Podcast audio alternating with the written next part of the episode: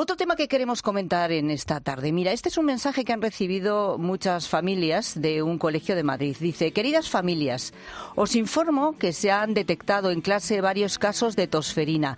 Debido a que se trata de una enfermedad muy contagiosa, si notáis en vuestros hijos síntomas compatibles con esta enfermedad, os recomendamos que acudáis al pediatra. Es, como digo, el mensaje que han recibido las familias de un colegio que está en la Comunidad de Madrid esta misma semana.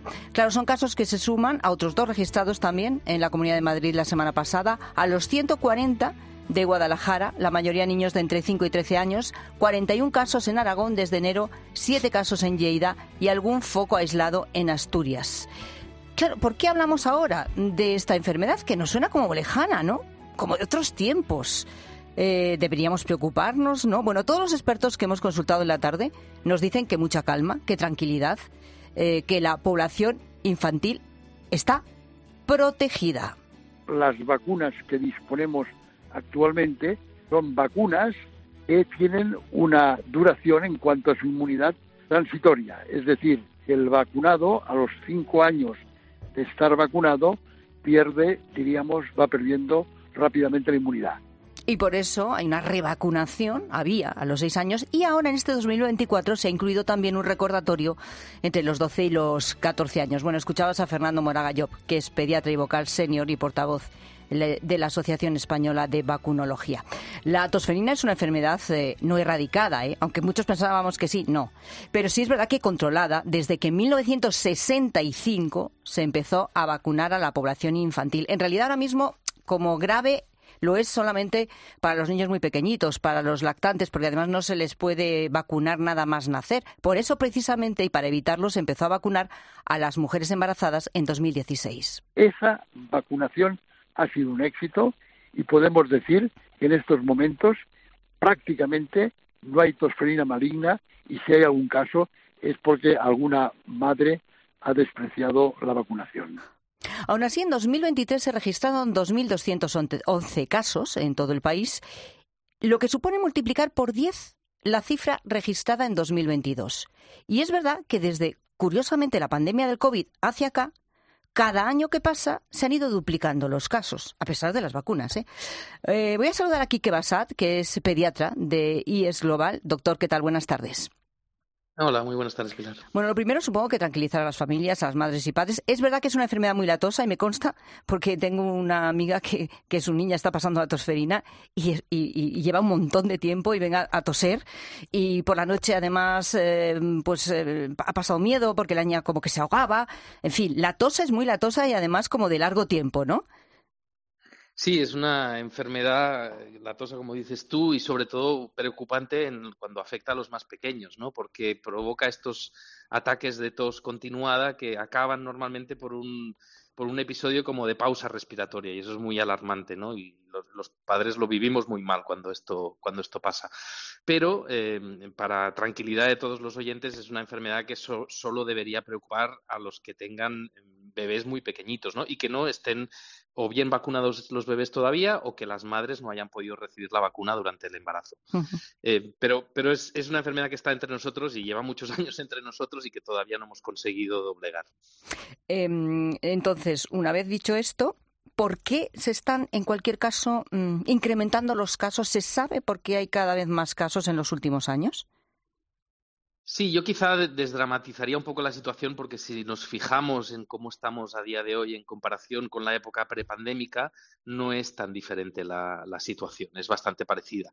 Lo que pasa es que la pandemia alteró completamente todos nuestros esquemas de la incidencia de enfermedades infecciosas eh, y ahora estamos un poquito sufriendo ese efecto rebote post-pandémico, ¿no? Lo vimos el año pasado con el virus respiratorio sincitial, eh, lo estamos viendo ahora con, eh, la tosferina, lo vimos hace año y medio con aquel brote de, hepatitis también extrañas, ¿no?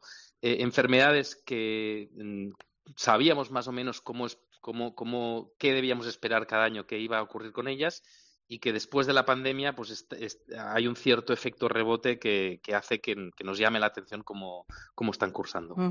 Eh, porque las vacunas funcionan, ¿no?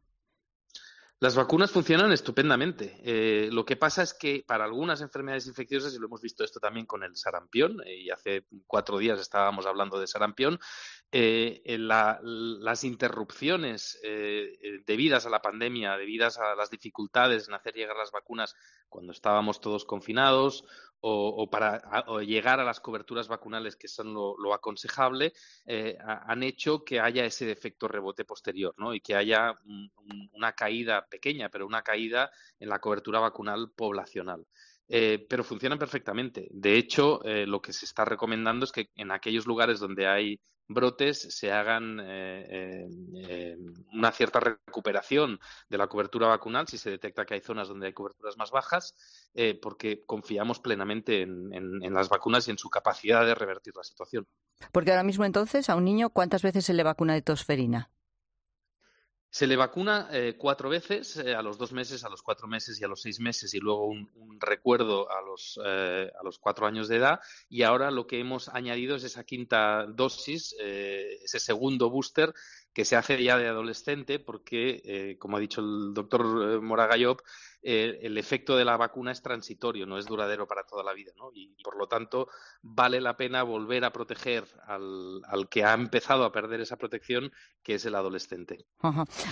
Y eso es desde, este año, desde el 2024, lo de ah, vacunar a adolescentes, vale esa segunda dosis de recuerdo es, la novedad, sí, y es, y es en parte debida también a que estamos evidenciando que se dan casos en este grupo de edad y por lo tanto tiene sentido volver a protegerlos.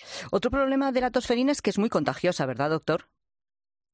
Sí, es una de las enfermedades infecciosas más contagiosas y por eso funciona tanto en, en, brotes, ¿no? Hay un caso y de repente hay muchos casos alrededor de ese caso índice, ¿no?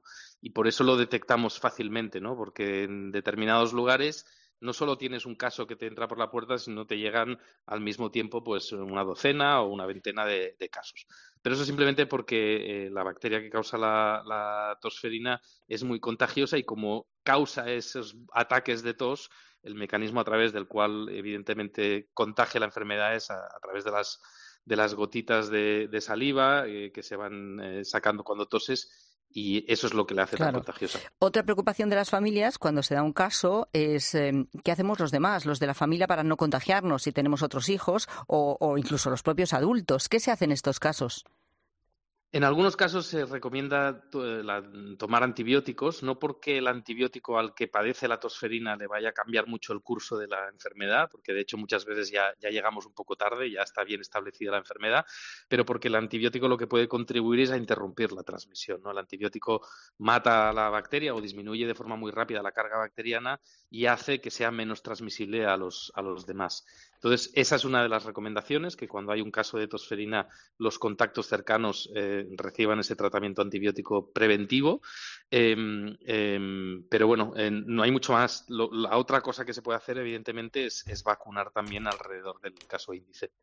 Y es verdad, porque se le llama la enfermedad de los 100 días. ¿Puede pasarse un niño, a ver, ya decimos que mm, en el caso de los más pequeñitos puede ocurrir que sí que sea grave, pero eh, lo normal es que no curse con un, con un cuadro grave. Pero puede pasarse tosiendo 100 días, es decir, dos, dos meses o tres meses. Exagerado, Es un poco exagerado, pero, pero tiene un motivo que es que en, ausencia de ningún tipo de tratamiento en el pasado sí que eran enfermedades que duraban mucho más. Ahora no es una enfermedad rápida, eso desde luego, no es una enfermedad que se Hay que tener paciencia, ¿no? En dos o tres días, eh, pero, pero desde luego no, no, dura tanto como, como 100 días como se hablaba antiguamente. Bueno, entonces, eh, ¿qué mensaje le da a las familias que nos escuchen y, y, que tengan un caso ahora mismo o que lo tengan en los próximos días? Pues porque en ese colegio donde sea, pues surja un brote. Claro, no. Lo primero que no se preocupen, eh, porque probablemente los casos que ocurren en el colegio ya son casos mucho menos graves, porque afectan a niños ya más, más mayores. Y la tosferina en el niño que no es un bebé o un recién nacido suele ser una enfermedad muy leve, no pesada, pero, pero leve. Y lo segundo es que eh, recordar la importancia de las vacunas. Eh, primero, en la mujer embarazada, y tenemos una fantástica estrategia de prevención y de protección del, del, más pequeñito que no puede protegerse recibiendo la vacuna él mismo porque se tiene que esperar a los dos meses de vida para dar la primera dosis. Por lo tanto, la mujer embarazada que se vacuna protegerá a su bebé en los primeros dos meses, que es el momento más, más crítico. Pero luego, la pauta vacunal del, del, niño ya nacido eh, también le va a proteger para, para el resto ¿no? de, de, la edad pediátrica. Y esa es la mejor estrategia. Pero sobre todo recordar tranquilidad. No es algo anormal. Eh, no estamos en una situación eh, inesperada o alarmante es más o menos lo que ocurre todos los años en una época que no es típicamente pandémica. Quique Basal, pediatra, gracias. Buenas tardes. Muchas gracias a vosotros. Buenas tardes. Pues nada, tranquilidad. Eh, Daniel, te lo digo como padre, por si surge. Por si surge.